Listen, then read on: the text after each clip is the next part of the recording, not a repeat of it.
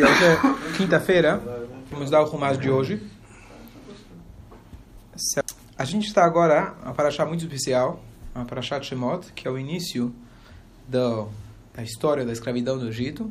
Mas nós temos algumas coisas muito curiosas que são que a gente viu ontem, que é o diálogo entre Hashem e Moshe Rabbeinu, que durou uma semana.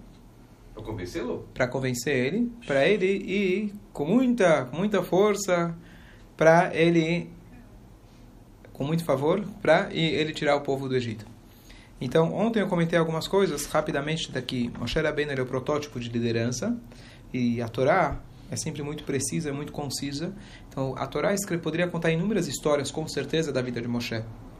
Mas a Torá escolheu algumas poucas histórias e delas a gente pode tirar a lição do que significa liderança. Então, só para resumir aquilo que a gente falou ontem, de que a gente tem a história do, do carneirinho que fugiu, Moshe Rabbeinu foi atrás. Tem a história que Moshe Rabbeinu viu um egípcio é, maltratando um judeu, ele matou o egípcio. No dia seguinte ele viu dois judeus brigando e ele chamou a atenção deles.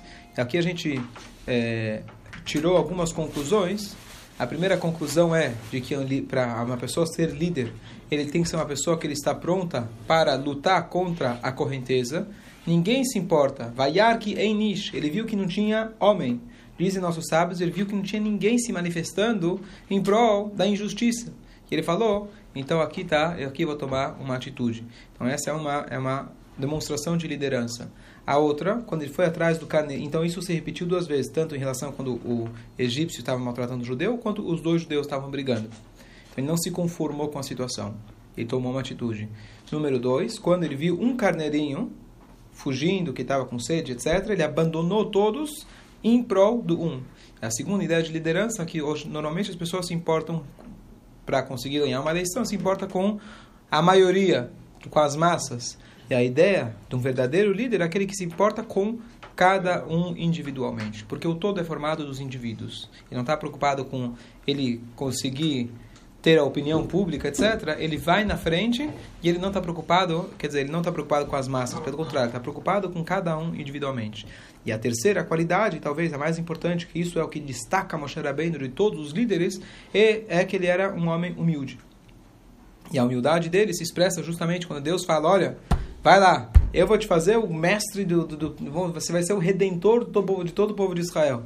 Em vez de ele falar, opa, que bom, quanto custa? Né? Ele, pelo contrário, ele não queria passar na frente do seu irmão. Ele não queria passar na frente do Aaron, até que finalmente Deus falou, Aaron o Aaron vai te acompanhar. E uma semana de negociação, imagina, Deus mesmo está te falando. Ele recusou pela extrema humildade dele. E essa é terceira qualidade de um líder, de que normalmente a gente tende a pensar que um líder é aquele que é carismático, que fala bem, um bom discurso, fala o que o povo quer ouvir. Eu falei outro dia que o Bolsonaro tem um bom discurso, a pessoa, a pessoa me corrigiu e falou, não tem um bom discurso. Ele fala o que as pessoas querem ouvir, é diferente. Não, não vou entrar agora. já, tô, já conheço até. Mas tudo bem. De qualquer jeito, a ideia é que Moshe Rabbeinu era gago. Tá certo? Então, não tinha sequer um bom discurso, não tinha sequer uma boa dicção. E mesmo assim, ele foi escolhido, ele é o protótipo da verdadeira liderança. Ok, então hoje, e aí no final, ontem, quando a gente começou o papo, o diálogo entre Hashem e Moshe Rabbeinu. Então também tiveram algumas passagens curiosas. Número um, a gente comentou a sarça ardente, que um dos significados mais profundos disso seria a, o sofrimento do povo judeu ao longo das gerações, que nós somos uma sarça, que sempre fomos ameaçados pelo fogo, mas o fogo nunca nos exterminou, nunca nos consumiu. E Moshe Rabbeinu perguntou por que isso, o que, que é isso? E Hashem respondeu, tira seus sapatos que aqui é um lugar sagrado. Em outras palavras, a questão sobre o sofrimento, número um, Moshe Rabbeinu já fez a pergunta e Deus falou para ele, isso é um lugar sagrado, isso não pertence a, a você. E Deus ainda falou para ele, é que, Asher é que, estarei, serei quem serei, ou estarei com vocês nessa tzara, nesse sofrimento, estarei com vocês no próximo. Eu fiz aquele comentário ontem de que, é, isso foi um comentário meu particular, mas cabe bem nas palavras, não sei se é autêntico ou não, mas de que a ideia, quando alguém está sofrendo e alguém te questiona sobre o sofrimento, mais do que tudo, você precisa responder para a pessoa a mesma resposta que Hashem deu: Eu estarei com você. Ou seja, eu estou ao seu lado. É isso que a pessoa precisa. Ninguém precisa de resposta filosófica nenhuma. A pessoa precisa, na hora do aperto, na hora da dor, é que você esteja ao lado dela. Então, esse é o resumo do, da, dos comentários que a gente fez ontem. Eu ontem não tive tempo e também não, não elaborei todo o pensamento a respeito Mas é uma coisa curiosa que você falou dos sapatos, o significado dos sapatos. Agora, o justo hoje terminou um shiva, só um parênteses, que a pessoa sempre fala, o que, que eu faço com o sapato do falecido? Não sei se você já ouviu esse tipo de pergunta. Normalmente as perguntas, as pessoas terminam o shiva, as pessoas perguntam duas coisas. O que se faz com a camisa? Nada, não tem nenhuma lei especial, não ser você não... Um enlutado, um enlutado. E não vestir, tem aquela questão de não vestir os sapatos do falecido. Isso se tornou muito popular e perdeu as proporções. Então as pessoas, tem gente que queima todos os sapatos, rasga todos os sapatos do cara, isso é baltashrit, isso aqui é um desperdício que é proibido pela Torá. Então, os livros trazem que isso possivelmente é um mito que foi colecionado, foi passado ao longo das gerações. Mas se você quiser realmente ser rigoroso em relação a isso, é, então, o sapato, um único sapato que ele estava vestindo, que ele estava vestindo no dia a dia, ou naquela, naquele momento que ele faleceu, do além, então esse aí você dá para um goi, alguma coisa assim, para você mesmo, a família, não usar alguma coisa assim, mas não tem nenhum ritual especial de rasgar o sapato, isso provavelmente foi um mito que foi, é, como vários que foram, né, viraram extremamente judaicos, as pessoas se importam demais, mas não, mito, é. A gente está falando mito. Agora não virou, agora já virou verdade, não é mais mito, né? Bom, é, mas uma coisa curiosa que eu estava pensando é o seguinte: a gente vê, se a gente fizer um estudo né, da Torá, quais são as alusões, as leis da Torá que a gente tem em relação ao sapato. Então, olha que interessante. Você acabou de falar que para rezar deve-se colocar um sapato. Aqui é uma questão de respeito, certo? Colocar um sapato é questão de você estar dignamente vestido. Por outro lado, qual mitzvah tem ligada com o sapato? Amarrar o sapato? Amarrar o sapato, tem a ordem de amarrar o sapato, mas isso tem a ver com o nó do tefilin. Mas a lei de tirar o sapato é a lei de chalitza. Que quando Avraham vindo falou para o rei de Sodom, eu não quero nada, nem um fio de sapato, certo? E mihut vatsroch nal, certo? Então daqui eles têm a metade de um é tefilin e outro é, se eu não me engano, stroch nal é de chalitza. Qual que é a mitzvah de chalitza? Tem a lei do li, é, liverato, como chama? Esqueci levirato. a palavra. Levirato, levirato, que é quando um homem falece sem deixar filhos, então a esposa dele tem a mitzvah de se casar com o cunhado, um irmão do falecido, caso ele não queira, então deve-se fazer o processo de chalitza, que ela, na verdade, tira o sapato dele. Lembra dessa? Ela tira dele, né? Ela tira dele, sim. sim. Certo? Ela tira dele. E aí, cosme, né? e cosme no chão, na sua frente. Então aqui tem uma outra mitzvah do sapato. Então, qual que é a ideia do sapato? No Beit HaMikdash, se trabalhava sem o sapato, certo? Um ilutado fica sem sapato. O que mais a gente tem de sapato? Estou esquecendo alguma coisa? Não, o Cohen no Beit HaMikdash, ah, quando, então, para além do Cohen, o Cohen, quando sobe, eles tiram o sapato. Então, se a gente quiser traçar um paralelo, então eu vi uma explicação, vamos ver se cabe em todas mas uma explicação que está trazida em relação a Ruth e Boas. Tem toda uma história que ela fala para é, cobrir meu, os meus pés. Se eu não me engano, a linguagem que ela usa é cobrir ou descobrir os pés. Deixa eu tentar lembrar, vamos falar? Tentar lembrar. E a ideia é a seguinte: naquele momento que ela pediu isso dele, que eles se cobriram no campo, toda aquela passagem difícil da gente entender, de Boas e Ruth, mas é, a ideia é a seguinte: então, vi uma explicação: o que, que é o sapato? O sapato é o que nos conecta a esse mundo físico. O sapato é o que permite que uma pessoa possa caminhar tranquilamente pelo caminho, sem se machucar. Então, o simbolismo do sapato é aquilo que nos faz estar conectados, nos manter aqui nesse mundo. Esse é o simbolismo do sapato, um dos pelo menos. E a ideia da Haritzah, qual que é a mitzvah da Torá de se casar com um cunhado? A ideia é de você perpetuar, a Torá fala, o nome do falecido ele faleceu, mas se ele casar com o irmão, o irmão ele se torna imediatamente o herdeiro do irmão, o filho será considerado filho do falecido, ou seja, você está dando um sapato para o falecido aqui na terra. Está permitindo que ele, que não está mais fisicamente aqui, tenha um sapato, que ele tenha um filho, que ele tenha uma conexão aqui nesse mundo físico. Você está dando para ele, está vestindo, está calçando ele. Enquanto que quando a pessoa recusa, por algum motivo, ele não quer ou ela não quer, os rahamim vejam, tem uma diferença de idade muito grande, não tem como fazer o casamento, então o que, que você faz?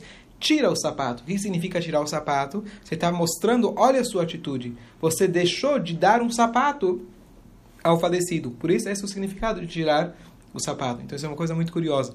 Então, talvez, talvez, uma interpretação minha, mas tentando usar esse mesmo tipo de pensamento, quando Deus virou para Moshe e falou: tire os seus sapatos, que você está no lugar sagrado, talvez a ideia é que você aqui está no lugar sagrado. O que significa sagrado? Não é sapato, não é o lugar de você se conectar a esse mundo material.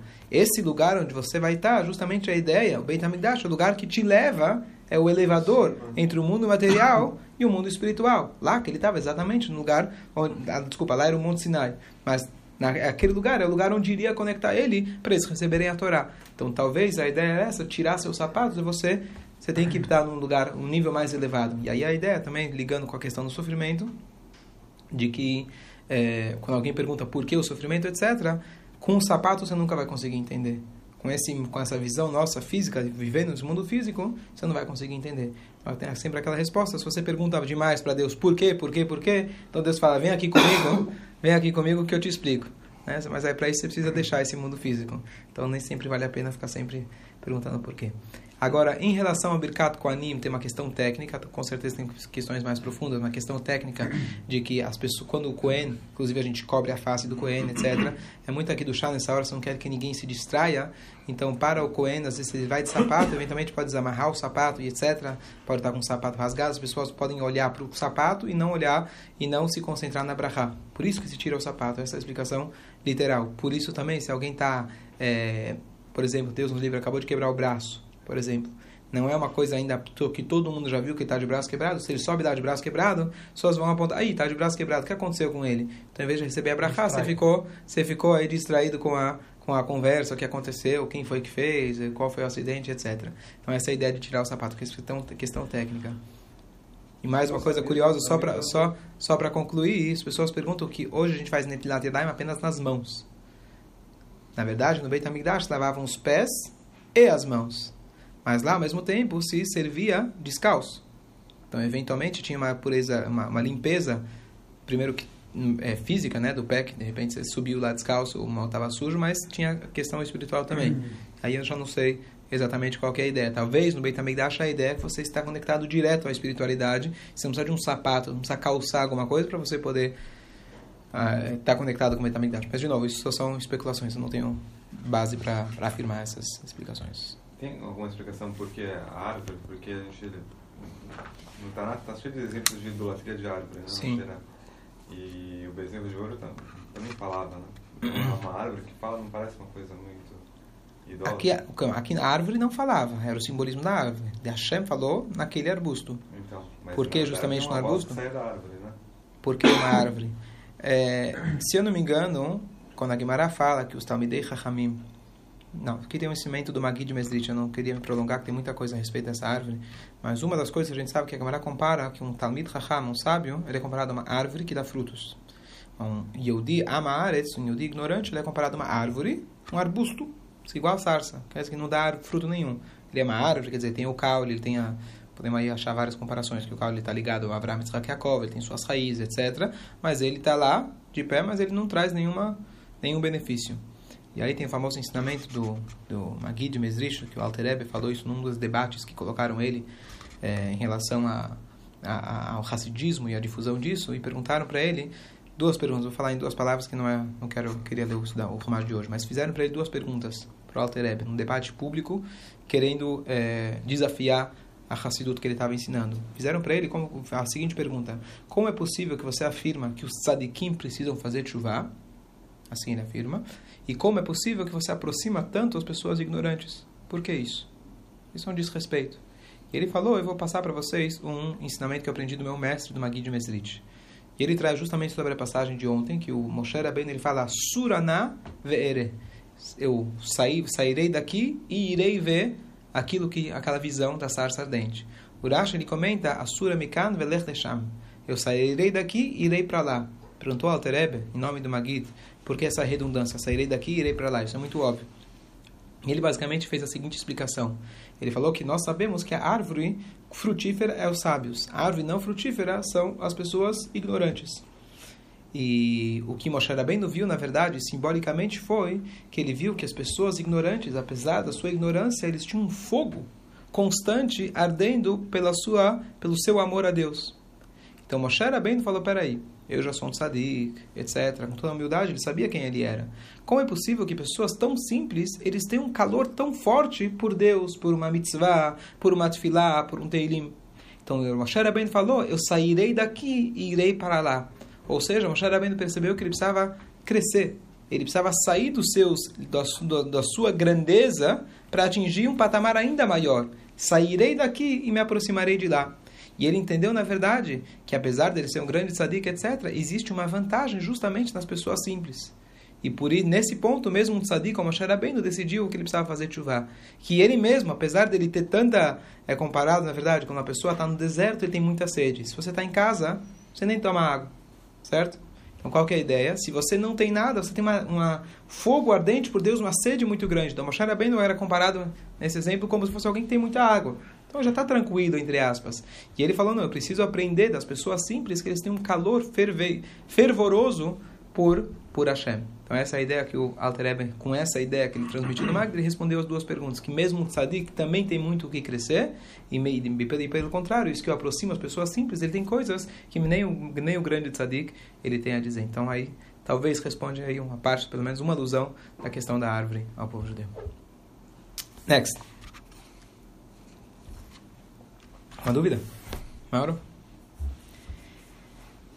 Quinta leitura. Vá, Hashem então fala para ele: Vá, reúna os anciãos de Israel e lhes diga: Hashem, o Deus de seus pais, apareceu para mim, o Deus de Abraham, Isaac e Jacob, dizendo: Eu realmente me lembrei de vocês e do que está lhe acontecendo no Egito.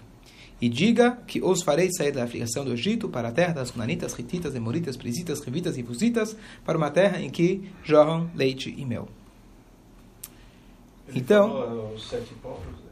Ah, falou, falou. Né? Ontem. Seis, né? É, Aqui ele não traz o é, Girgashi. O Girgashi ele fugiu, na verdade. Certo? O Girgashi ele fugiu. ele é, sempre menciona um, faltando um. O assim. Girgashi ele fugiu, ele se levantou e foi embora. Yoshua, conforme Maimonides, ele mandou uma carta antes de entrar em Israel, deu para eles três opções: fugir, aceitar ser Mitzvot Menor e ficarem em paz, aceitar ser submisso ao povo de Israel ou lutar. Então seis optaram por lutar e um povo foi embora e foi para África teoricamente. Agora, é, então Rashi faz alguns comentários que é, aqui o, o, o- Deus ele fala para Moshe que se diga para os anciãos de Israel Pakod pakad etchem, eu me lembrei de vocês. Então Rashi ele comenta que essa era a linguagem, era a senha mágica que o povo sabia por tradição, que nessa linguagem, quando alguém chegar e falar para você essas palavras, saiba que esse é o Redentor. Então Deus chega e fala, chegou, estava te esperando, pega só uma cadeira, está tá cheio de sala aí do lado. Então, ele sabia, eles vão reconhecer essas palavras, eles vão saber que com essas palavras realmente você é a pessoa que vai tirar eles de lá. É, depois, tem uma coisa curiosa, que depois a gente vai ver algumas alusões para isso, é mas Pacote, é, lembrar, lembrança. lembra? O Shabbat falou isso pro povo, é isso? Quando chegou? Ele vai falar isso para o povo depois. Então, Deus fala para ele, use essa linguagem. Ainda a gente está no diálogo, mas Deus está instruindo ele como lembrar o povo. Então, junte os anciãos do povo de Israel. Então, Rashi fala que anciões, aqui a ideia daquele de Zaken Ezeshekanachachma, é aquele que adquiriu sabedoria. Ancião aqui não é no passaporte, não é no RG, mas ancião no sentido de sábios, porque não tem como se juntar todos os anciãos do povo de Israel. E a outra coisa interessante que a gente vai ver depois, que quando o Moshe Rabbeinu entrou no palácio, o Rashi vai comentar pra gente, vai dizer que na verdade, no final das contas, ele acabou entrando com quem? Ele e Aaron. Ele juntou os, os anciãos de Israel, mas eles amarelaram no meio do caminho. Posteriormente, eles foram, eh, foram castigados por isso. Quem se tornou os anciãos de Israel, que eles compuseram o Sanhedrin, que são 70 juízes do povo de Israel, foram, na verdade, os capatazes, os capos, que na verdade eram aqueles que apanhavam, certo? Aqueles que apanhavam, eles eram os, como se fossem os encarregados de forçar os judeus a fazer o trabalho forçado, e ao invés deles baterem nos judeus, eles mesmos preferiam apanhar. Então, eles- esses anciãos, na qual a Shem está se referindo agora, posteriormente eles foram substituídos, porque eles tiveram medo do faró, e na hora H eles não tiveram não que tiveram coragem, não bancaram, então isso não é líder. O líder que chega na hora H, ele dá para trás, tá certo? Lembra aquela passagem? Uma vez tinha um cara que ele, por muitos anos, ele sonhou ir para Tzavá, né? Ele queria pertencer ao grupo dos Sanhanim, queria ser paraquedista. Então ele foi lá, etc., se preparou, fez aliar, toda a papelada, foi morar em Israel, se alistou no exército, treinamento, seis meses, tarará, tarará. Finalmente ele chegou no grande dia, e o grande dia de pular. 3, 2, 1, mas como falam normalmente, no 2 eles já te empurram, porque senão no 1 você já segura, né? Mas ele já segurou desde o 3 e não soltou. E vai, vai. Não, não vou. Não, não vou. Falei, peraí, tudo você fez para chegar nesse momento, você não vai? Ele falou, vou te contar a verdade. Eu não tenho coragem de pular. Nunca tive coragem. Ele falou, mas por que você fez tudo isso então? Ele falou, eu queria ter o privilégio de estar ao lado de pessoas que têm a coragem de pular. História bonita tem os dois lados. É muito bonito, mas não serve. Tá certo? É bonito, tá? Que isso corrobora com aquilo que a gente ensinou ontem. A mitzvah da gente estar ao lado dos sábios, aprender dos sábios, etc. Mas, no final das contas, você também tem que se tornar um sábio. Não basta só você ficar lá ao lado deles. A ideia toda é que você aprenda também vai fazer a sua parte também. Então, isso, essa foi a atitude dos anciãos. Eles, eles na verdade, eles, eles não tiveram a coragem no final e eles acabaram sendo substituídos. Então, Deus ele garante para Moshe Rabbeinu, ele fala no versículo 18, eles escutarão a sua voz. Tá certo? Coisa rara. Deus está garantindo aqui para o Rabino, fala, olha, o pessoal vai te escutar. Isso é raro de acontecer, tá certo? Você, os anciãos de Israel, irão ao rei do Egito. Vocês devem lhe dizer: Hashem, Deus dos Hebreus, se revelou para nós. Agora nos deixe ir por três dias de jornada para o deserto para sacrificar a Deus, nosso Deus. Eu sei que o rei do Egito. Tá. Então, olha que coisa curiosa. A gente vê isso em inúmeras histórias. Que Deus, o que, que ele chega e fala? É, é, ele fala, fala para Moshe Rabbeinu. Você chega e fala para ele o seguinte: o Deus dos judeus, ele mandou vir aqui para para tirar o meu povo. É um pouco ridículo você usar esse tipo de argumento. É um judeu fanático falando do Deus que ele acredita para mostrar para o Paró, que era o rei do mundo, olha, eu queria te pedir para você tirar. Ah, vai ser bom para sua economia você tirar, deixa a gente livre. Todo todo o povo que todo o país que escravizou o nosso povo acabou perdendo, não vale a pena. Faz uma questão diplomática. Ele chega não, vou falar lá, chegar um homem religioso de barba, Moshe Rabbeinu com certeza, né? Tinha barba, um homem de 80 anos. Chega lá, o Deus dos judeus mandou. O que, que, que, que Paulo vai responder? Exatamente o que ele falou. Quem é esse Deus? Vai embora. Tá, certo? Mas Deus, mesmo que Hashem vai falar logo em seguida que parou, não vai te ouvir, etc, etc, etc. Mas Deus ele fala que a função do judeu é você. Nem, nem que tenha que parecer ridículo perante as pessoas parecer primitivo. Se alguém te pergunta por que você usa kippah, por que você coloca tefilim, por que você faz kasher? Ah, porque Deus mandou. Ah, isso aqui é muito primitivo. Deus mandou. Ah, que graça tem. É isso mesmo, porque Deus mandou. Por mais primitivo que seja, essa é a verdade. E se isso é verdade, com isso a gente vai encarar o paró. A única coisa que vai derrotar o paró é a pura verdade. Não tem outra forma. Não é diplomacia, não é, não é fazer acordos de paz, a única coisa que vai realmente prevalecer, Deus pode parecer ridículo, mas no final das contas, você vai ver que isso vai a verdade vai prevalecer e Deus vai mostrar quem ele é, e o Paró mesmo vai acabar reconhecendo e vai falar Hashem Hatzadik, Deus é o Tzadik, Deus tinha razão e etc. Mas a ideia é que Deus ele fala para ele tenha coragem. Imagina quão difícil era para Moshe Rabbeinu, mais que ele acreditava em Deus, mas você chegar para o Paró, vir com esse tipo de motivação, eu vim aqui em nome de Deus. Faz favor. Fala. Estou abrindo um parênteses assim. Mais, mais um comentário, que aqui é a primeira vez que Deus fala para Moshe Rabbeinu. Então, todo mundo, todo mundo conhece aquela famosa frase, Let my people go, go certo? Mas o final dessa frase, o final dessa frase quer dizer, é, primeiro que tem uma, uma parte que as pessoas esquecem, que na verdade tem que deixa meu povo sair e servir a Deus. Então muita gente gosta dessa frase. Deixa meu povo ir. Liberdade. Mas esquece que o final da frase diz e servir a Deus. É sair do paró para servir a Deus. As pessoas omitem, às vezes esquecem dessa parte. Mas além disso, tem a ideia de que ele fala: vamos sair por três dias. Por quanto tempo eles saíram? A vida toda. A vida toda. Então existe uma dúvida, existe uma marloquet do que o Paró sabia, Se ele sabia, porque o tempo todo ele fala, deixa a gente sair para o deserto para servir a Deus. Aqui é uma cidade cheia de idolatria, a gente vai sair. Aí Paró começa a falar, não, mas deixa as crianças, não, mas deixa os animais, as mulheres, não precisa ir todo mundo. E Paró, o tempo todo das pragas, ficava negociando para quê? Negociando não, sem negociando, mas ele estava insistindo para quê? Para que todos nós possamos sair e servir a Deus. Então existe uma dúvida se em algum momento o Moshe ele falou e deixou claro ou não. Ou se o Paró entendeu que eles iriam para sempre. Porque, por um lado, Moshe o tempo todo falou, a mim. Tanto é que o Paró mandou espiões, mandou gente junto com o povo de Israel. E quando eles viram que o povo não voltou, foi aí que ele mandou o pessoal começou a correr atrás. Então, muito provável, tentando fazer um mix das, das opiniões, mas muito provável que o Paró já compreendia que, que história era essa de ir embora. A pergunta que fica é por que Deus está instruindo aqui Moshe Rabbeinu a falar três dias? Deus poderia falar, deixa o meu povo ir, nós queremos ir embora, temos uma terra, não pertencemos aqui, viemos aqui de Israel com a história de Yosef pela fome, e agora a gente quer voltar para nossa casa, deixa a gente ir embora. Por que será que Deus precisou usar essa... De qualquer jeito, o Paró foi forçado a mandar eles embora.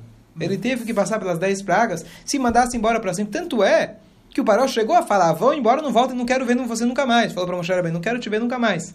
Então, por que essa história dos três dias? Não uma resposta, só estou jogando aí a pergunta para a gente meditar para amanhã, mas já tá gente. Como estamos? Agora entramos na próxima pergunta, que eu sempre digo, tudo do Shurim, voltam duas perguntas, livre-arbítrio, né? E porque os justos sofrem. Ontem a gente falou porque os justos sofrem, que a gente não tem resposta. Agora a gente vai entrar na outra pergunta, porque também não tem resposta. É, é Qual que é a pergunta?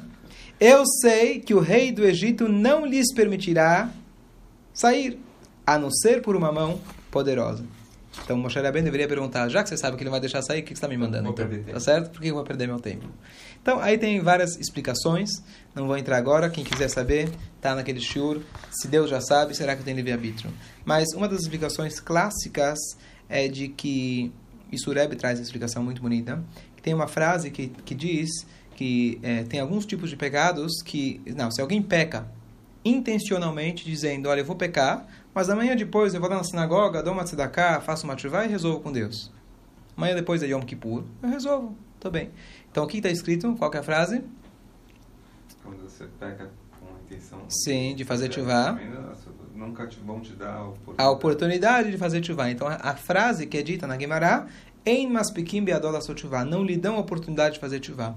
Diz o Alter Rebbe diz o Alter uma coisa fantástica, que ele fala o seguinte, de que o que, significa, não está escrito que a tshuva não é aceita, Está escrito que não vão te dar tempo de fazer chuvá. Você vai procurar o tempo de realmente fazer essa chuvá para aquilo que você já tinha se apoiado na chuvá, mas você não vai encontrar o tempo. Você cada vez vai ficar postergando, você não vai conseguir ter a mente adequada de fazer a chuvá. Então essa é o, a retribuição divina, já que você se apoiou na chuvá para você pecar, então a chuvá não vai te ajudar. Mas ele falou, a frase não diz que não existe chuvá. É imperdoável. Não está escrito isso. Está escrito que não vão te dar tempo para isso. O que, que significa? Não vão te dar tempo. Mas se você é muito persistente, você vai conseguir fazer chuva, mesmo por esse tipo de coisa. Então o Rebbe faz um paralelo e fala que é a mesma coisa em relação ao paró. Quando Deus ele fala que ele não vai, que o paró não vai deixar, na verdade Deus dificultou para o paró para ele deixar. Mas se o paró realmente quisesse, ele poderia fazer isso. Além do fato, aí, então essa explicação que o Rebbe traz, tem muito que falar a respeito, mas só resumidamente. E a outra coisa que a gente sabe que Deus só iksha et libo a partir da, Deus só endureceu o coração do paró a partir da quinta praga. Certo? Quinta praga, se não me engano. A partir da quinta praga. Ou seja, ele já teve cinco opções, cinco ou por quatro oportunidades, na verdade, de deixar o povo e não deixou. Ele viu os milagres na frente dele. Então, isso que Deus endureceu o coração dele, isso não foi, na verdade, que Deus impossibilitou ele. Isso foi uma retribuição, um castigo para ele, depois que já tinha se recusado com o seu próprio livre arbítrio. Então, por isso Deus poderia castigá-lo, porque ele teve oportunidade quatro vezes, e o pior castigo que Deus dá para uma pessoa seria você já não conseguir mais escolher entre o bem e o mal. Então não é que Deus tirou o livre-arbítrio desde o início, mas ele tirou só a partir da quinta praga. Essa é a ideia. É, vou fazer mais um comentário. É, ok. Next. Tudo certo? 20. Eu mostrarei meu poder e castigarei o Egito através de todos os atos miraculosos que realizarei em seu meio. Depois disso, ele mandará vocês embora. Eu darei o povo. Gra... Ok. Então Deus está contando para Moshe Rabbeinu já o filme antes de acontecer, tá certo? Um Imagina se já né? é um spoiler total, não está só spoiler. Spoiler você está dando umas dicas, né? Aqui está dando, Deus está contando exatamente o que vai acontecer, tá certo? Só que uma coisa interessante é que Deus chega e fala para ele, ó, oh, você vai lá, ele não vai deixar, mas vai fazer milagres, no final vai dar tudo certo. O que vai acontecer no final não foi exatamente assim. Não que Deus, caso não falou errado, mas Deus não contou tudo. Porque ele vai chegar lá pensando, como? Vou entrar no paró, vou fazer os milagres, está tudo certo, né? Foi o que Deus me falou. Chega lá, o paró, em vez de aceitar, mandou ele embora. O que, que ele fez ainda? Piorou a situação, Piorou a situação ainda dos judeus. Então aqui também, de alguma maneira, apesar que Deus já, desculpa, contou para Moshe Rabbeinu, mas ainda assim Deus também testou de alguma maneira Moshe Rabbeinu. É, eu falei, ó, te falei, vai dar certo. Chegou lá, e Deus, o que aconteceu? Você me prometeu, falou que ia dar certo, eu estava confiante, e aí? Então, aí vem no início da, da, da, da, da próxima, da, daqui duas parashot, ele vai lá e questiona a Deus. Espera aí, você me falou que ia dar tudo certo? Como você me faz uma coisa dessa? Você só piorou? E aí Deus responde para ele e fala, olha, os, avra, os avós, Avraham, Yitzhak e Yaakov, nunca me questionaram. Eu falei para eles um monte de coisa e nem tudo se, se, se aconteceu imediatamente, tá certo? Então, essa foi a resposta de Hashem. Isso foi, de alguma maneira, um, um teste para Moshe Rabbeinu. Então, eu só queria falar que foi um spoiler, mas não, não contou tudo, tá certo? É, aqui nessa frase que ele fala que eu mostrarei meu poder, aqui a gente tem a explicação por que Hashem precisou fazer os dez, as dez pragas. A gente sabe que se Hashem quisesse, ele poderia simplesmente fazer com que o povo fosse embora. Podia, por exemplo, fazer com que Paró tivesse um clique na cabeça e falar, o que, que eu estou fazendo? Mesmo cara que teve a ideia de escravizar, ele falou, besteira, escravizar, vamos fazer melhorar nossa economia, vamos mandar eles embora. Então, Hashem fez os dez, as dez pragas porque ele queria mostrar a sua força. A ideia é que ele queria transformar a cabeça do Paró. Vai pensar, o que, que me importa o Paró? Que se afogue no rio, o que, que me importa? Que se, afogue, se afogue no mar. Não, Deus queria dar uma lição para o, para o povo egípcio. E para nós, estudando a Torá, essa lição não deixa de ser para os egípcios que estão dentro da gente. Aquelas limitações, a ideia das dez pragas é para a gente fazer um exercício de crescimento, para a gente entender que Hashem realmente, de fato, existe e está presente em cada, em cada momento. E agora Hashem fala para ele aquilo que já tinha dito para Avram vindo: Eu darei ao povo graça entre os egípcios, e quando vocês saírem, não irão de mãos vazias. Uma mulher tomará emprestado de sua vizinha ou de quem estiver vivendo com ela artigos de prata e artigos de ouro e roupas. Vocês os colocarão sobre seus filhos e filhas e assim despojarão o Egito. Então Deus está falando que vão sair com riqueza. Eu já expliquei a respeito qual é a ideia dessa riqueza. Não é uma riqueza apenas material, mas a riqueza material representa a riqueza espiritual. Quando Deus falou para Moshe Rabbeinu, seus filhos serão escravos na terra estranha, não se preocupa, vão estar escravizados só 400 anos, mas depois vão sair com muita riqueza. Fica tranquilo, é um bom negócio. Certo? O que significa isso? Então, na verdade, Deus não estava dando uma, uma, uma é, remuneração, uma compensação moral, ética, para aquilo, é, como danos, danos éticos e morais, não era isso. A ideia, na verdade, Deus estava explicando qual que é o propósito de ir até o Egito, que isso se concretizou é, posteriormente. A ideia é você tirar do Egito tudo que dá para tirar da espiritualidade de lá. Então, eles ficando escravos, dessa maneira, Deus estipulou que era que eles iam conseguir tirar tudo de bom, todas as faíscas divinas positivas que tinham lá, eles iam extrair do Egito. E essa ideia é que eles pegassem as riquezas de lá. E não só que eles pegassem a riqueza forçadamente, de maneira imposta, e sim que os próprios egípcios iriam emprestar, dar de bom grado. Que a ideia é que quando a chuva verdadeira não é quando você conseguiu eliminar o seu inimigo, mas quando o seu inimigo começou a colaborar, a fazer uma delação premiada, começou a começou a colaborar com você. Então a ideia é que eles colaborando mostrava que realmente a conquista espiritual no Egito foi realmente atingida. E a ideia também, isso também é, é, se junta com aquela mitzvah da Torá, que a gente está proibido de voltar para o Egito. Tem várias formas de explicar essa mitzvah. Se é voltar para morar, se é voltar pra, de maneira fixa, se é para voltar pelo mesmo caminho. Mas de qualquer jeito tem uma mitzvah Torá de não voltar para o Egito. Qual que é a ideia? A ideia é que a gente só vive num lugar onde existe um trabalho espiritual para a gente realizar. Mas o trabalho no Egito já foi realizado. Então não tem por que você voltar para lá. Então tem uma mitzvah de você não voltar para lá. Então essa é a ideia desse passo que fala que vocês vão pegar esses empréstimos, sair de lá com a riqueza. Como o, o Romacho ainda é grande, é, se Deus quiser, hoje à tarde nós continuamos.